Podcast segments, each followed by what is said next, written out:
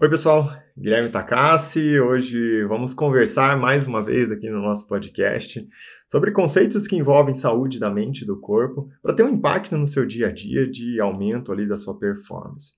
E hoje nós vamos falar de vitamina D3 e não só de vitamina D3, mas na verdade de um conceito muito mais amplo que está conectado com a luz solar. Na verdade, a exposição solar.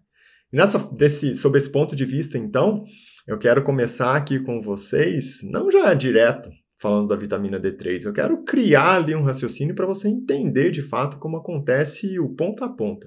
Por isso, para a gente, vai ser muito importante uma conversa aqui inicial sobre luz. Isso mesmo, a luz, a luz do sol. E para falar sobre luz, não tem como a gente deixar de falar sobre física. E você vai ver que não tem nenhum grande segredo, não é nada do outro mundo é algo importante para você exatamente entender o que tem por trás de tudo que nós vamos desenvolver de raciocínio conectado com a vitamina D3 e a saúde do seu corpo e da sua mente. Então, se nós pensamos a respeito de luz, nós pensamos e temos que conversar sobre frequência né, e comprimento de onda. Afinal, a luz não deixa de ser uma onda. E se nós pensamos a respeito de uma onda de luz que é visível, né? O comprimento dessa onda vai de 400 a 700 nanômetros, que é essa luz que nós conseguimos enxergar, as cores, basicamente. Então, lá o vermelho, o laranja, o amarelo, o verde, né? o azul, o roxo, o violeta, são todas frequências e comprimentos de onda que nós conseguimos formar uma imagem no nosso campo visual. No entanto, existe um comprimento de onda maior do que 700 e um comprimento de onda menor do que 700, né? menor do que 400, desculpe. E esses comprimentos de onda, aquele que está acima dos 700 nanômetros, que é a nossa capacidade visual, nós não enxergamos.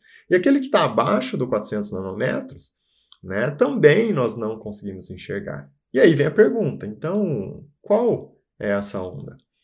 Se nós imaginarmos que esse comprimento de onda acima ali dos 700 nanômetros, que está acima da frequência ali do, do comprimento de onda do vermelho, que é o maior comprimento de onda da luz visível, é o infravermelho. Então, mais uma vez, se o vermelho ele tem o maior comprimento de onda, o infravermelho tem um comprimento de onda ainda maior do que aqueles 700 nanômetros. Por outro lado, se nós olhamos para o comprimento de onda, que é, a, é, o menor comprimento de onda que nós conseguimos enxergar, que é o violeta, que está no 400 nanômetros, existe o ultravioleta, que ainda é um comprimento de onda menor do que esse. E aqui vamos aprofundar um pouco o conhecimento a respeito dessa história de comprimento de onda e de frequência. Porque se existe comprimento de onda, existe frequência. E sem dúvida, quanto maior o comprimento de onda, menor a frequência. Se a onda ela é maior, né, ela tem uma frequência menor. Já sob um outro ponto de vista, uma onda menor tem uma frequência maior. Vamos colocar isso na prática? Se nós olhamos ali para o infravermelho, que tem um comprimento de onda maior, a frequência dessa onda é menor. Já né, o ultravioleta, que é uma onda menor, ela tem uma frequência maior. Pega o conceito principalmente aqui do comprimento de onda e você vai entender daqui a pouco onde eu quero chegar. Vamos pegar os extremos. Né? Se o infravermelho tem um comprimento de onda bem maior do que o ultravioleta, por exemplo, o que, que é? Qual é a influência desse comprimento de onda na prática do dia a dia? Quando nós falamos em comprimento de onda, nós falamos em capacidade de penetração dessa, dessa onda. Então, quanto maior o comprimento de onda, maior a capacidade de penetração, maior a penetrância dessa luz. O infravermelho, então, tem uma penetrância, uma capacidade de penetrar muito menor, muito maior, desculpe, do que o ultravioleta. Afinal, o infravermelho, com um comprimento de onda tão maior do que o ultravioleta, ele consegue penetrar, tem uma penetrância maior. Olha que interessante isso. Agora que você entendeu esse conceito, né, vamos para a prática em si, que é um negócio importante para nós. Se nós pensamos na luz solar, Né? Ela tem toda aquela divisão da luz em que nós conseguimos enxergar, que vai do 400 aos 700 nanômetros.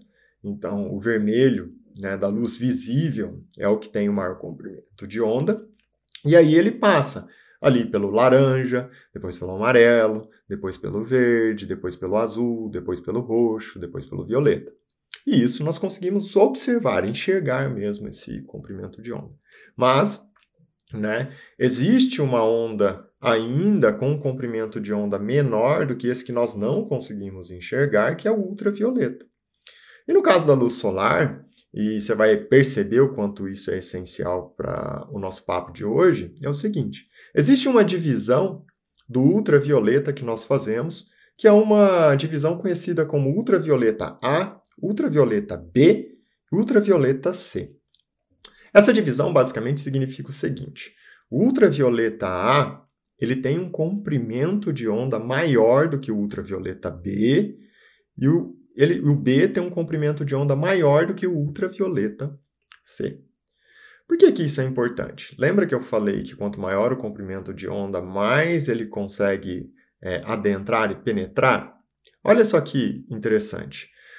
Se lá né, o Sol emite a luz e essa luz chega até a superfície terrestre e nós raciocinamos a respeito do ultravioleta, Vamos pensar lá conectado com o comprimento de onda. O ultravioleta C ele tem um comprimento de onda muito, muito pequeno. Então, basicamente, ele nem consegue chegar na superfície terrestre.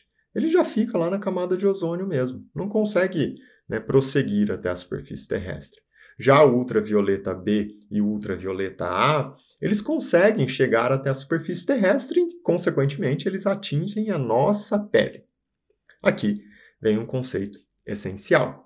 Por quê? Se o ultravioleta A ele tem um comprimento de onda maior do que o ultravioleta B de bola, significa que ele vai penetrar as camadas mais profundas da pele, enquanto o ultravioleta B, com um comprimento de onda menor do que o ultravioleta A, penetra as camadas mais superficiais. E um ponto aqui essencial é que o raio ultravioleta que estimula a produção de vitamina D3 é o ultravioleta B de bola. Olha o quanto isso é interessante. Por quê? Se o ultravioleta B de bola, né, ele fica nas camadas mais superficiais da pele e ele estimula a produção de vitamina D3, é ele também que causa aquela vermelhidão na pele. Porque quando você fica exposto ao sol sua pele fica mais vermelha, que causa aquele ardor, até mesmo essa dor, né, é provocada pelo ultravioleta B de bola, que fica nas camadas mais superficiais da pele. Um adendo só para você relembrar que é o seguinte: a pele tem algumas camadas de divisão, que a mais superficial é a epiderme, depois tem uma intermediária que é a derme, a mais profunda que é o subcutâneo. E eu não vou me aprofundar nas subdivisões porque não tem necessidade nesse momento. Ultravioleta B de bola, ele fica na epiderme e atinge a camada mais superficial da derme, que é a porção intermediária da pele. Já o ultravioleta A vai até as, ele chega nas camadas mais profundas. Então, o ultravioleta A ele não gera esse, essa, essa cor vermelha quando você está exposto ao sol, mas ele chega lá no mais profundo mesmo.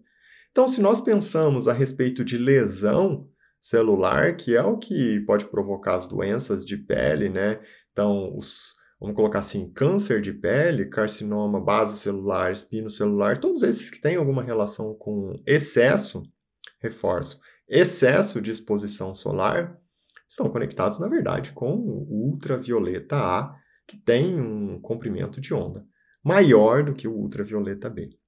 Então guarda esse conceito que o ultravioleta B é quem estimula a produção de vitamina D3 no corpo e é quem fica nas camadas mais superficiais da epiderme e derme superficial. E por isso ele gera até ali aquele vermelhão na pele, aquele ardor e pega essa parte mais de sensibilidade.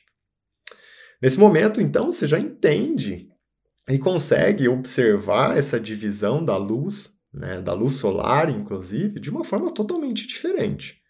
Porque provavelmente antes você até tinha um conceito de que, ah, expor ao sol é importante para produzir vitamina D3, mas agora você não só sabe a divisão da luz solar, Mas você tem uma observação muito mais profunda e você consegue, de fato, falar assim: é o ultravioleta do tipo B que tem um comprimento de onda intermediário que estimula né, as camadas mais superficiais da pele e, inclusive, ele estimula a produção de vitamina D3 no corpo.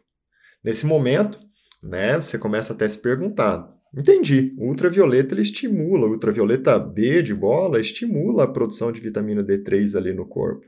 Mas agora eu quero entender como que essa vitamina D3 se transforma em uma vitamina, né, que é considerada aí por muitos pela semelhança molecular até um hormônio, né? Chega a ser uma vitamina ativa, um hormônio ativo ali no corpo. E aqui nós vamos deparar com algumas fases. Por quê? A matéria-prima para você produzir vitamina D3 vem do colesterol, e mais de 95% do colesterol do seu corpo é produzido no seu fígado. Então você tem o colesterol circulando pelo seu corpo, que é produzido naturalmente no seu fígado. E aí esse colesterol passa né, sob a superfície da pele, onde ele sofre um estímulo da luz solar. E esse 7D-hidrocolesterol, não se preocupe com o nome, ele sofre o estímulo do ultravioleta B e sob esse estímulo ele se transforma em colicalciferol. Esse colicalciferol é um dos intermediários né, da vitamina D3. Agora o colecalciferol continua circulando pelo seu corpo e num determinado momento ele vai passar por um processo de hidroxilação. Esse processo de hidroxilação, pela primeira vez, ele acontece no fígado. E agora ele se transforma em 25-hidroxi, que é a da hidroxilação, vitamina D3. Esse 25-hidroxi vitamina D3 ainda não é a vitamina D3 ativa de fato. Por quê? Para ela se tornar ativa, ela vai ter que passar por mais um processo de hidroxilação, que será agora nos rins. E ao sofrer esse processo de hidroxilação nos rins, agora essa molécula se transforma em 1,25 de hidroxivitamina D. E essa é a vitamina D3 ativa. Então, olha que interessante. Né? Você tem o colesterol que é produzido no seu corpo, é, esse colesterol sofre uma ativação da luz solar na sua pele, e aí essa molécula, que é o colicalciferol, passa pelo seu fígado, se transforma em 25-hidroxivitamina D, e passa pelo seu rim e se transforma em 1,25 de hidroxivitamina D, que é a molécula ativa que tem tantos benefícios no seu corpo, e nós vamos discutir cada um deles ao longo desse podcast.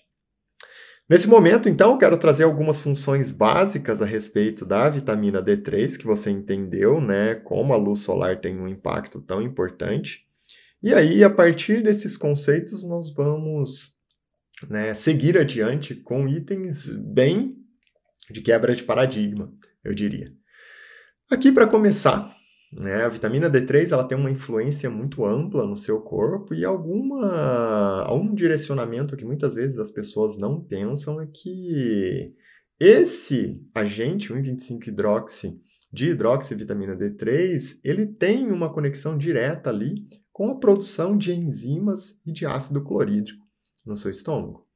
Então, você precisa de ácido clorídrico para conseguir digerir os alimentos lá no estômago. Por isso, quem tem uma vitamina D3 baixa, né, quem não se expõe ao sol, tem dificuldade, inclusive, para digerir os alimentos, porque tem dificuldade para produzir enzimas e ácido clorídrico que ativa essas enzimas. Além disso, né, olha que interessante, ainda no estômago, a vitamina D3 ela ajuda na produção de fator intrínseco.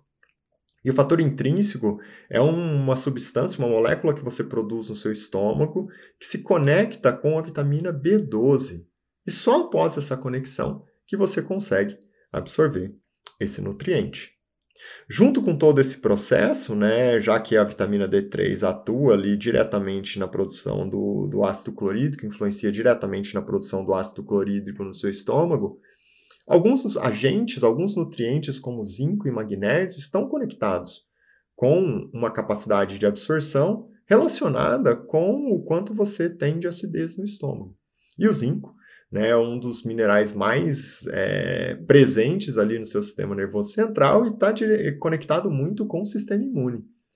se você tem um déficit de zinco secundário, um déficit de vitamina D3, você vai ter um problema de sistema imune, né, pelo déficit de zinco e também é, itens relacionados à piora de performance da mente, do seu cérebro mesmo, já que ele necessita muito de zinco.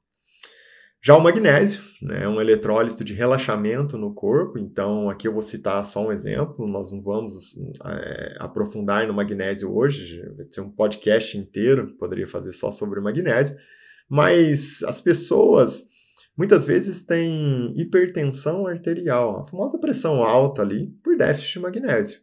E se você tem déficit de vitamina D3, você tem comprometimento de produção de ácido clorídrico e enzimas no estômago, você tem comprometimento de absorção de magnésio, e por isso você pode ter déficit de magnésio. E aí, muitas vezes, o déficit de vitamina D3 está conectado, inclusive, com o déficit de magnésio e a pressão alta. E quando você corrige a vitamina D3, o magnésio chega no lugar, a pressão se acerta por conta própria. Esse foi só o início aqui para a gente entender né, o quanto muitas vezes parece distante a vitamina D3 desses conceitos, do quanto isso impacta no nosso corpo, mas você percebe que a gente já começa a falar de itens que você jamais relacionaria com déficit de vitamina D3. E por isso, né, muitas pessoas até falam que a vitamina D3 tem uma ação endócrina no corpo, como se fosse um hormônio. Atua em todas as células do corpo. Vamos prolongar aqui, né, seguir com o nosso raciocínio, e muitas vezes, já que eu citei ali daquele ciclo, né, em que para se produzir vitamina D3 você precisa do colesterol, precisa da luz solar e toda aquela sequência, as pessoas perguntam: ah, mas e as, o, o, aquelas pessoas que usam as estatinas, né, que são medicamentos para reduzir a produção de colesterol no corpo? Quando você tem né, uma redução do, do, da produção de colesterol no seu corpo, consequentemente você diminui a quantidade de matéria-prima básica para você colocar e entrar naquele ciclo de produção do 1,25 de hidroxivitamina D3, já que o primeiro item é o colesterol. Por isso, muitas vezes, o uso constante de estatina, né, para reduzir o colesterol em excesso, mais uma vez, às vezes a pessoa tem um colesterol muito alto, uma hipercolesterolemia familiar, e realmente ela precisa de um tratamento medicamentoso. Mas aquele excesso de cuidado, vamos colocar assim, para reduzir esse colesterol, atenção, porque você pode reduzir a base de um nutriente para você produzir a vitamina D3 ativa ali no seu corpo, que é algo essencial para você viver com qualidade. Então, né? Dê um foco para isso se realmente você precisa das estatinas. Outra pergunta também que, que as pessoas frequentemente me questionam é a respeito né, da insuficiência renal e das doenças do fígado. Por quê? Isso influencia na vitamina D3? Sem dúvida nenhuma. Lembra só do seguinte, né? Aquele ciclo em que nós desenvolvemos o raciocínio agora há pouco, era o colesterol, recebe o estímulo do ultravioleta B, e aí depois vai passar por duas hidroxilações, uma delas acontece no fígado e outra acontece no rim. A pessoa que tem uma insuficiência renal, que tem uma perda de capacidade de função do rim, consequentemente, ele não consegue hidroxilar, fazer a segunda hidroxilação do, da vitamina D. E aí, por isso, né? Ele tem um déficit de vitamina D ativa no corpo. As doenças do fígado, a mesma coisa, uma vez que a vitamina D3 passa, sofre a primeira hidroxilação lá no fígado. E aí, né, sem dúvida, já que eu falei do rim e do fígado, é essencial, parece óbvio, mas a exposição à luz solar é o primeiro passo para desencadear todos esses outros. Não adianta você ter um rim que funciona bem, um fígado que funciona bem e você não se expõe ao sol para ativar o colesterol ali, para formar o colecalciferol, que é a fase inicial para sofrer as hidroxilações e transformar em vitamina D3. Certo? Nesse momento, então, que nós já conversamos aqui como que forma a vitamina D3, de onde ela vem, a luz, como que acontece toda essa influência, Existe vários estudos hoje no mundo exatamente para observar né, quanto a vitamina D3 tem de impacto, até do ponto de vista genético no corpo. E em vários estudos, né, tem um estudo muito bonito que chegou à conclusão que a vitamina D3 tem uma influência em, até em torno de 2 mil genes no corpo. Olha o impacto disso, pessoal. Se ela impacta 2 mil genes no corpo, isso significa aí mais ou menos né, em torno de 10% dos genes que você tem no organismo todo. Então, você já começa a perceber o quanto cuidar da vitamina D3, ter um bom nível de vitamina D3, e nós vamos falar o quanto é esse bom nível mais adiante, é um negócio essencial para quem tem saúde. E nesse momento que eu falei desses genes, eu queria citar um gene muito importante, né, influenciado pela vitamina D3 no mundo em que nós vivemos hoje, inclusive, né, que é essencial, que é o gene da catelicidina. Por quê? Eu vou falar sobre esse gene em específico. Porque a catelicidina é considerado um antibiótico natural produzido pelo corpo, que tem ação tanto sobre vírus, fungo e bactéria.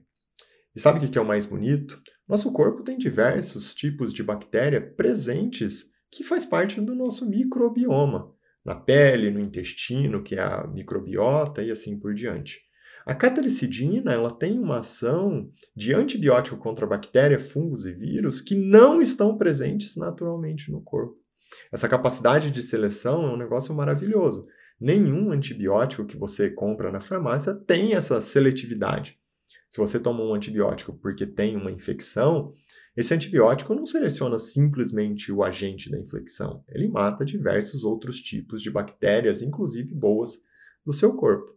Já o gene da catelicidina, que produz a catelicidina em si, essa molécula, né, ela tem uma ação direta sobre agentes que provocam doença, que fazem mal para o seu corpo. E aí, só para citar mais um gene aqui, e aí a gente seguir adiante, né, desses 2 mil genes, existe um gene de detoxificação, que é coordenado pela vitamina D3. A vitamina D3 atua como um maestro desse gene que é o gene que atua no detox de mercúrio. E hoje, infelizmente, o mercúrio é um tipo de metal tóxico muito presente nas nossas vidas, principalmente através da água e da alimentação. Muitos peixes estão contaminados, então é algo praticamente impossível você não sofrer uma microcontaminação é, com mercúrio, aí cumulativa ao longo da sua vida. Se você tem uma boa vitamina D3, ela consegue atuar né, e trabalhar e guiar esse gene ali que, que estimula as vias de detoxificação do mercúrio. certo? Então, é, para continuar nosso raciocínio, agora eu quero começar a falar um pouco mais sobre até mesmo problemas de saúde que têm uma influência da vitamina D3 diretamente. E aí, o primeiro deles, que é algo acho que muito presente, né? são os problemas ósseos, principalmente ali a osteopenia, a osteoporose. Então, a osteopenia e a osteoporose, que é muito comum nas mulheres ali, né, quando elas passam ali dos 40, 50 anos, que é um enfraquecimento ósseo, principalmente por perda estrutural e também por déficit de cálcio. A vitamina D3, como um dos, dos, uma das funções dela no corpo é estimular né, absorção de cálcio no intestino e reabsorção de cálcio nos rins, ela tem uma influência direta ali nos casos de osteopenia e osteoporose, quando ela está em déficit. Por isso, então, as mulheres que precisam reduzir, que querem reduzir a chance né, de osteopenia e osteoporose, precisam, sem dúvida, ter um bom nível de vitamina D3 no corpo porque assim você vai conseguir é, manejar o cálcio de uma maneira adequada no, no, no, seu organismo. Enquanto quem tem déficit de vitamina D3, consequentemente, vai ser um processo natural, vai ter déficit de cálcio no corpo. E esse déficit de cálcio vai aumentar a chance ali de um problema ósseo, uma osteopenia, ou até mesmo uma lesão mais avançada, como uma osteoporose, que aumenta a chance de uma possível fratura óssea patológica, principalmente as fraturas de fêmur e algo nesse sentido, que acontecem nas mulheres mais idosas, principalmente. Vamos seguir aqui nosso raciocínio, já que eu falei sobre cálcio, né? Muitas vezes as pessoas até questionam e falam assim: ah, mas tá, entendi, você falou do cálcio, é só a vitamina D3 que coordena o cálcio? Não, não. Né? Existem outros, é, outras substâncias, outras moléculas produzidas no corpo, hormônios, que também é, manipulam o cálcio no organismo. Uma delas é o PTH. Mas o PTH ele sempre dá um foco muito grande para manter uma boa quantidade de cálcio no corpo, no sangue em específico. Afinal, né, quando você tem um déficit de cálcio no sangue, você começa a ter problemas como arritmia, problema de contração muscular, tanto contração muscular esquelético mesmo, como até mesmo no coração. Por isso, né, a gente precisa garantir que o cálcio no sangue vai estar estável. E sem dúvida, é, o cálcio no sangue vai ser o último cálcio dosado no corpo a se alterar, porque é aquele que circula e passa por funções vitais. O PTH, então, ele dá um foco muito em coordenar esse cálcio que está ali presente no sangue. Só como que ele faz, de onde ele tira esse cálcio para manter uma boa é, oferta ali no sangue? Ele tira principalmente dos ossos. Então, quando o cálcio começa a cair no organismo, uma forma de manutenção desse cálcio que o PTH atua é tirar das reservas. E as reservas estão onde? Nos ossos. Então, na realidade, se nós raciocinamos é, a respeito dessa dupla que coordena o cálcio no corpo, PTH e vitamina D3, se eu tenho a vitamina D3 caindo, uma vitamina D3 baixa, eu vou ter um déficit de absorção de cálcio lá no intestino, eu vou ter um déficit de reabsorção de cálcio no rim, eu vou ter um déficit de cálcio no corpo. Se o cálcio é algo essencial e ele não pode cair, o PTH começa a trabalhar e começa a tirar cálcio das reservas, principalmente dos ossos. Então, nesse momento, a manutenção da quantidade de cálcio ali no sangue para a vida começa a provocar uma lesão óssea. Como que a gente corrige isso? Eu tenho que aumentar a vitamina D3 e eu vou aumentar também é, a quantidade de cálcio que eu vou absorver ali no intestino, vou reabsorver nos rins, e o PTH para de estimular esse processo de retirar cálcio dos ossos. Afinal, eu tenho uma boa quantidade de cálcio agora. Isso, inclusive, ajuda a reduzir a chance de lesão óssea, de osteopenia, de osteoporose.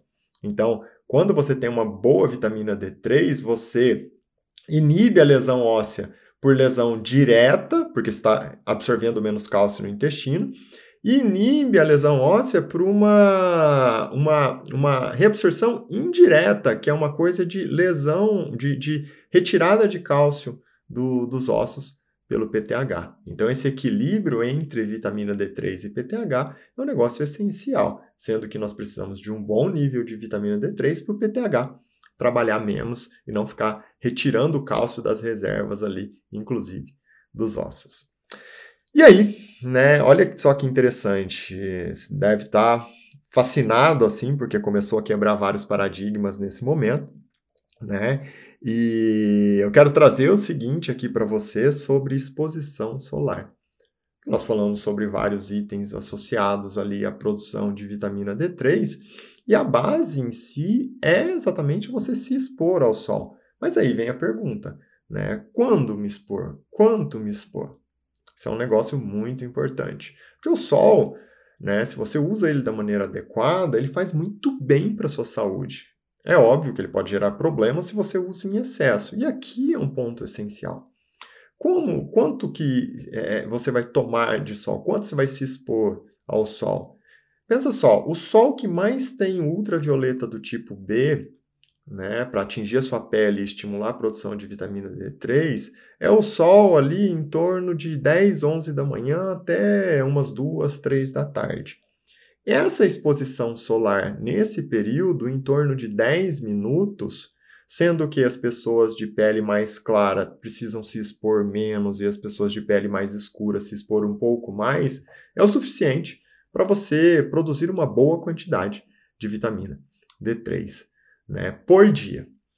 E aí, a questão aqui também que eu sempre gosto de deixar claro, isso, essa exposição ali dos 10 minutos mais ou menos, um pouco mais, 15 minutos, um pouco menos, a partir do tipo de pele que a pessoa tem, você tem que lembrar o seguinte, é que mais ou menos em torno de 60 a 70% de superfície corpórea, né, sem cobertura, sem roupa, cobrindo a superfície da pele.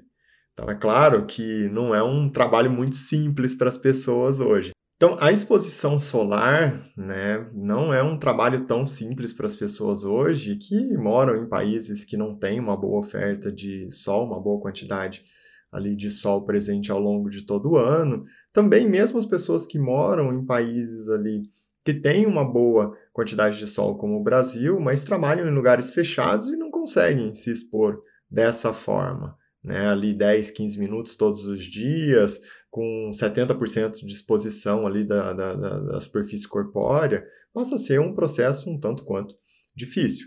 Por isso, é importante a gente entender uma estratégia para corrigir a vitamina D3. E aqui entra o conceito da suplementação. Afinal, se você não consegue se expor ao sol de uma maneira adequada para ter um bom nível de vitamina D3, você pode suplementar a vitamina D3. E nesse caso, eu gosto sempre de trazer aqui né, três vias diferentes que você precisa entender a respeito da vitamina D3. Uma delas é você tomar a cápsula de vitamina D3, que aí né, a efetividade não é tão interessante assim para a grande maioria das pessoas, afinal, quando você toma a cápsula de vitamina D3, você vai absorver no intestino, vai perder um pouco, depois vai passar pela circulação porta no fígado, vai perder mais um pouco, e aí o que sobrar vai cair no sangue e vai ser o que você vai conseguir usar de fato. Uma outra via é a sublingual, em que você tenta ali, de alguma forma, pular a absorção do intestino e da circulação porta, mas também é, é, é melhor do que nada, mas não é tão efetivo. E existe né, a queridinha, que é a via que tem uma efetividade muito alta, que é a vitamina D3 em time release injetável. Você faz uma dose a duas doses por ano, em que você vai absorvendo aos poucos ao longo de alguns meses, para ser mais específico, em torno de três a seis meses, e aí você se mantém num bom nível, né, com uma boa quantidade de vitamina D3 ativa ali no seu corpo. Então, dentre essas três vias, é um negócio muito simples assim de você entender. Primeiro, vou tentar me expor ao sol, não consigo, vou suplementar. Posso suplementar comprimido, posso suplementar cápsula sublingual, posso suplementar o injetável. Qual o melhor? Se expor ao sol. Ah, não consigo, tal, é muito difícil por conta do meu trabalho, o país que eu moro. Injetável. Ah, não consigo, não tenho possibilidade. Aí vai para as cápsulas, né? Mas aqui é sempre importante você entender que existem formas diversas para você conseguir corrigir a vitamina D3 que pode estar alterada né, no, no seu organismo e que, por conta da influência tão grande que ela tem em vários aspectos importantes, é essencial você ter uma boa quantidade de vitamina D3 no corpo. Nesse momento, né, então, sempre que eu falo sobre suplementação, e eu vou voltar um pouco na suplementação quando eu falar o que é uma boa quantidade de vitamina D3 no, no corpo, as pessoas perguntam a respeito de contraindicação. Quando que eu não devo suplementar vitamina D3? São poucos os casos, né? Porque normalmente a vitamina D3 ela tem um impacto muito forte na saúde como um todo e ela melhora a saúde. Mas assim como tudo, existem contraindicações. E no caso da vitamina D3, como ela estimula a reabsorção ali de cálcio no corpo, nos rins, absorção de cálcio no intestino, as doenças que mexem com o metabolismo do cálcio são doenças em que nós temos que ter um pouco de cuidado com a suplementação. Então, para você ter ideia, sarcoidose, alguns tipos de linfoma, alguns tipos de tumor, de câncer de pulmão, para ser mais específico, ou de céu carcinoma, que fazem uma síndrome paraneoplásica que influenciam no metabolismo do cálcio no corpo, são contraindicações à suplementação de vitamina D3. Além disso, é claro, né? O hiperparatireoidismo, a função exacerbada da paratireoide também vai aumentar muito a quantidade de cálcio no corpo, então também passa a ser uma contraindicação a suplementação de vitamina D3. Né? Sempre nós temos que pensar o seguinte: um, um excesso de suplementação de vitamina D3 no corpo, ele normalmente ele traz sempre benefícios, mas se está em excesso, pode trazer malefício. E os malefícios frequentemente estão associados ao excesso de cálcio, à hipercalcemia gerada pelo, mais uma vez, excesso de vitamina D3. Vamos seguir então aqui o nosso raciocínio e agora a pergunta que já deve estar aí com você, né? É, ah, você falou de vários pontos associados à vitamina D3, eu entendi, gostei da ideia. Né? Você até falou como corrigir a vitamina D3 que possivelmente está baixo. Mas o que é uma vitamina D3 baixo? Qual que é o nível ideal de vitamina D3? Qual que é o nível ideal ali de vitamina D3? Porque cada vez eu escuto uma coisa e aqui eu quero entender mais a fundo o que é uma vitamina D3 que está baixa e onde eu quero chegar. E aí, né, sempre nós temos que ter um parâmetro que é a dosagem do 25-hidroxivitamina D3 no sangue. Essa dosagem sanguínea, quando nós olhamos para ela, eu quero deixar aqui, chamar sua atenção primeiro para a unidade que é em nanogramas por ml. Então, o valor de vitamina D3 ali em torno de 20 nanogramas por ml é considerado um valor baixo de vitamina D3. Então, precisa de exposição solar, precisa de suplementação, precisa ser corrigido, não é um bom valor. Valores abaixo de 20 nanogramas por ml, então nem se discute, né? O valor 30, que era considerado ali um valor que ah, em 30 já é mais ou menos um valor bom. Hoje, cada vez mais os estudos do Dr. Michael Hollick deixam claro, que é o grande nome né, da vitamina D3 no mundo, é, deixam claro que esse valor ali de 30 também é um valor baixo. Então, qual o objetivo para se chegar com a vitamina D3? Em torno ali de 50 nanogramas por ml.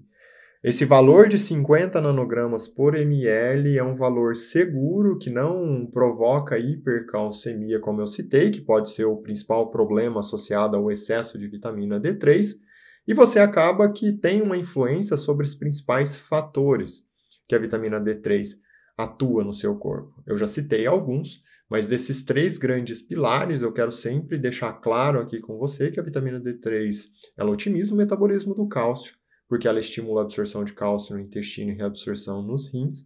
Ela atua também no seu sistema imune, então ela tem uma influência direta ali no fortalecimento, é o maestro do seu sistema imune, que é a via que protege o seu corpo de tudo que é adversidade do meio externo.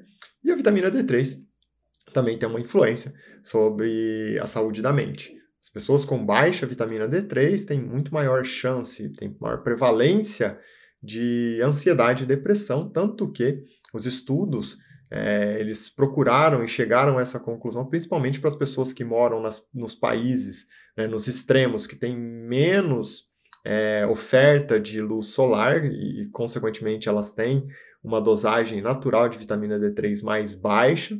Essas pessoas têm uma chance, uma prevalência maior de ansiedade e depressão do que aquelas que moram nos países que têm uma maior oferta né, de luz solar. Então aqui eu quero deixar esse número para vocês dos 50, que é o número que hoje o Dr. Michael Hollick começa a colocar como base ali de 50 nanogramas por ml de dosagem sanguínea de 25 hidroxi vitamina D. Certo? E junto com isso, até, né, eu quero reforçar um item, já que eu falei que a principal complicação do excesso de vitamina D3 é a hipercalcemia, o excesso de cálcio no corpo, então a pessoa pode começar a formar cálculo renal, a ter calcificação de micromusculatura, calcificação de retina, que é o problema associado ao excesso de vitamina D3. Os estudos hoje eles mostram que normalmente as pessoas que apresentam uma possível hipercalcemia por excesso de vitamina D3 têm uma dosagem sanguínea frequentemente maior do que 100 nanogramas por ml.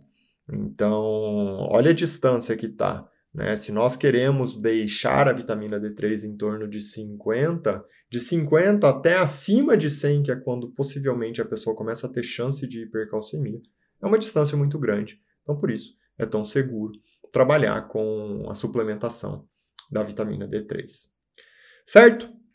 E aí, já que eu falei sobre hipercalcemia, né, esse excesso de cálcio no corpo por um possível excesso de vitamina D3, aconteceu alguma coisa, enfim, fez uma suplementação ali que deu algum problema, a pessoa tomou vitamina D3 por conta própria, sem nenhum acompanhamento, por isso eu sempre reforço a importância de um acompanhamento médico para suplementação. E aí a pessoa teve um problema de, com, com excesso de vitamina D3 e com hipercalcemia. O tratamento para hipercalcemia, né, eu gosto de chamar a atenção que é assim, não deixar chegar no processo da hipercalcemia, esse é o objetivo. Porque se chegou na hipercalcemia, primeira coisa, é uma coisa, é algo meio óbvio, né, que é o quê? Parar a suplementação com vitamina D3, tem que parar na hora hipercalcemia, excesso de cálcio, calcificação de microvasculatura, calcificação de retina, a pessoa aumenta a chance de, né, de perder a visão, formação de cálculo nos rins, possibilidade de insuficiência renal. Então tem que parar a suplementação com vitamina D3 para parar a, a absorção de cálcio ali no intestino. Junto com isso, a pessoa tem que aumentar a ingestão de líquidos, tem que consumir uma grande quantidade de líquidos para lavar esse excesso de cálcio. Então, isso é um negócio essencial. E esse líquido, basicamente, é água. E aí, outro, outro ponto né, que faz parte do tratamento é restringir ao máximo o consumo de cálcio que vem, basicamente, da alimentação. Então, só para reforçar, o objetivo é não gerar toxicidade pela vitamina D3 e não deixar acontecer a hipercalcemia, porque depois que acontece a hipercalcemia, é uma loucura para corrigir todo esse processo e você aumenta o risco é, de diversos problemas, como eu citei, calcificação de retina, microvasculatura, cálculo renal, que é tudo que nós não queremos. Afinal, a vitamina D3 está aí para te fazer bem, não para te fazer mal. Certo? E sem dúvida, né, como nós falamos da vitamina D3, eu quero citar alguns suplementos adjuvantes que caminham junto com a vitamina D3, otimizam o processo e diminuem, reduzem a chance de um possível problema. E aqui o primeiro suplemento que eu quero citar é a vitamina K2, na verdade, o, o vitâmero da vitamina K2, que é o, o vitâmero 7, que é quinona 7, ele tem uma influência muito grande no metabolismo do cálcio no corpo. Por quê? Ele direciona o cálcio para o lugar onde o cálcio tem que estar, que são as reservas, que basicamente é osso. Então você tem a vitamina D3 que estimula a absorção de cálcio ali no intestino e a vitamina K2 leva esse cálcio, direciona esse cálcio para os ossos. Por isso, é, suplementar a vitamina D3, ter um bom nível de vitamina D3, é muito adequado você suplementar ali também vitamina K2, esse subtipo 7, porque assim você estabiliza o cálcio no corpo, não deixa o cálcio ir para o lugar errado, por exemplo, para um vaso sanguíneo para formar uma placa e entupir uma artéria, algo nesse sentido, mas para o cálcio ir para o lugar certo, que é nas reservas, como eu disse, nos ossos. Se nós imaginamos é, essa dupla vitamina D3 e vitamina K2, isso inclusive diminui a chance de um possível problema associado à suplementação com vitamina D3, que é aquele cálcio que vai parar lá na retina ou numa microvasculatura. E junto com isso, se você quer otimizar mais ainda o processo, é você suplementar magnésio. Porque todos os eletrólitos no corpo, eles têm uma tendência de caminhar em duplas. E o eletrólito dupla da, da, do cálcio né, é o magnésio. Então, quando o cálcio ele se direciona para o osso, o magnésio caminha junto. O magnésio entra num processo de equilíbrio com o cálcio. E os estudos hoje mostram que essa suplementação né, alinhada de vitamina D3, vitamina K2, o subtipo vitamina 7 da vitamina K2, magnésio e, e, e essa otimização da absorção do cálcio é um negócio que está muito associado à saúde. Você pode até perguntar as doses, eu vou dar uma sugestão, que são as doses que foram usadas ali é, nos trabalhos. A dose de vitamina K2 é em torno ali de 100 microgramas. Né? É claro que se for fazer alguma suplementação, reforço, é sempre interessante você conversar com é, o seu médico, o seu profissional de saúde que, que te acompanha. E no caso do magnésio, em torno ali de 300, 400 miligramas de magnésio ligado a algum quelante, como por exemplo o magnésio glicina ou bisglicinato. Ok? Um outro suplemento que eu quero citar aqui para vocês que ajuda o processo de otimização da vitamina D3 é a vitamina A. E no caso da vitamina A, nós temos que pensar no seguinte: a vitamina D3, para ela ter uma ação no corpo, ela precisa se ligar a um receptor na célula. E esse receptor na célula, quem deixa ele muito preparado para a vitamina D3 chegar e se conectar nesse receptor, é a vitamina A. A vitamina A trabalha a morfologia desse receptor para ele ficar ali pronto, né, para a vitamina D3 chegar, se conectar e desempenhar todas essas funções que nós já descrevemos. É, junto com isso, quero comentar aqui sobre a influência da vitamina D3 e alguns problemas de saúde e de estudos que, que saíram nesses últimos tempos. O primeiro deles, Covid, né? O Covid-19 e a vitamina D3, eu acho que todo mundo já ouviu alguma coisa, que um bom nível de vitamina D3 no corpo tem uma influência direta em redução ali da morbid mortalidade das pessoas que, que, que adquiriram Covid.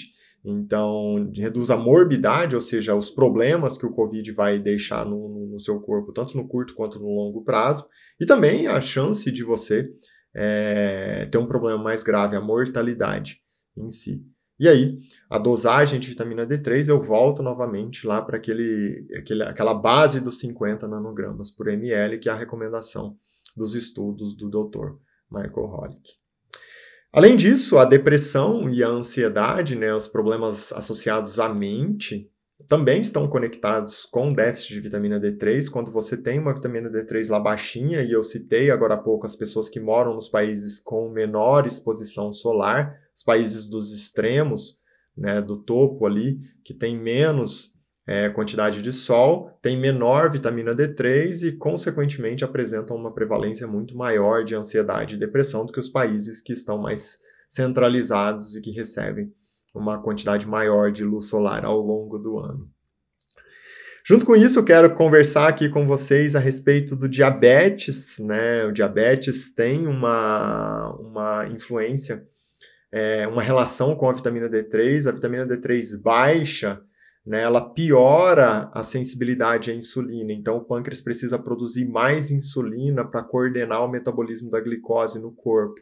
E aí a glicose sobe cada vez mais e o pâncreas sofre cada vez mais, tendo que produzir mais insulina. Quando você aumenta a vitamina D3, o corpo se torna mais sensível à insulina. Então o pâncreas precisa produzir menos insulina para ter o mesmo impacto sobre a glicose na corrente sanguínea. Consequentemente, a glicose cai, né? E a insulina que está mais efetiva também fica em valores menores e o corpo entra num processo de desinflamação e sai daquele ciclo que se perpetua do diabetes, né? De insulina que aumenta e glicose que aumenta progressivamente. E por último, né, para fechar o nosso raciocínio aqui, eu quero trazer o câncer que é a principal doença crônica que existe no mundo, né? Eu acho que é o maior grande exemplo. E câncer sempre tem uma relação muito clara com o sistema imune frágil.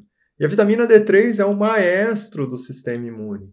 Quando nós temos um bom nível de vitamina D3, nós temos um bom maestro para coordenar o nosso sistema imune e, consequentemente, esse sistema imune nos protege de agentes adversos, tanto do meio externo como até mesmo, possivelmente, no meio interno, uma célula que começa a ficar doente. Uma célula tumoral, por exemplo, o câncer. Nesse caso, a pergunta que vem é, na sequência é: nossa, para eu realmente reduzir essa chance de ter um problema associado a uma célula interna que começou a ter um problema, quanto eu preciso de dosagem de vitamina D3 no sangue? Os estudos hoje eles mostram, por exemplo, que uma dosagem de vitamina D3 para uma pessoa, né, é de 60 nanogramas por ml, ou seja, um pouco maior do que aquele 50, que é a dosagem geral para a população, que o Dr. Michael Holick é, indica, mais uma vez, para o geral, essa dosagem de 60 nanogramas por ml chega a reduzir em 80% a chance de câncer de mama também estudos publicados, e aqui é algo fantástico. Essa informação eu deixei até aqui para o final, para esse desfecho, porque você começa a perceber o quanto a vitamina D3 é algo não só importante, mas essencial para o seu corpo funcionar com qualidade. Tá certo, pessoal? Espero que você aproveite todo esse conhecimento, use ele, coloque em prática na sua vida e em breve nós voltamos com mais conhecimento aqui para vocês. Um abraço e até mais.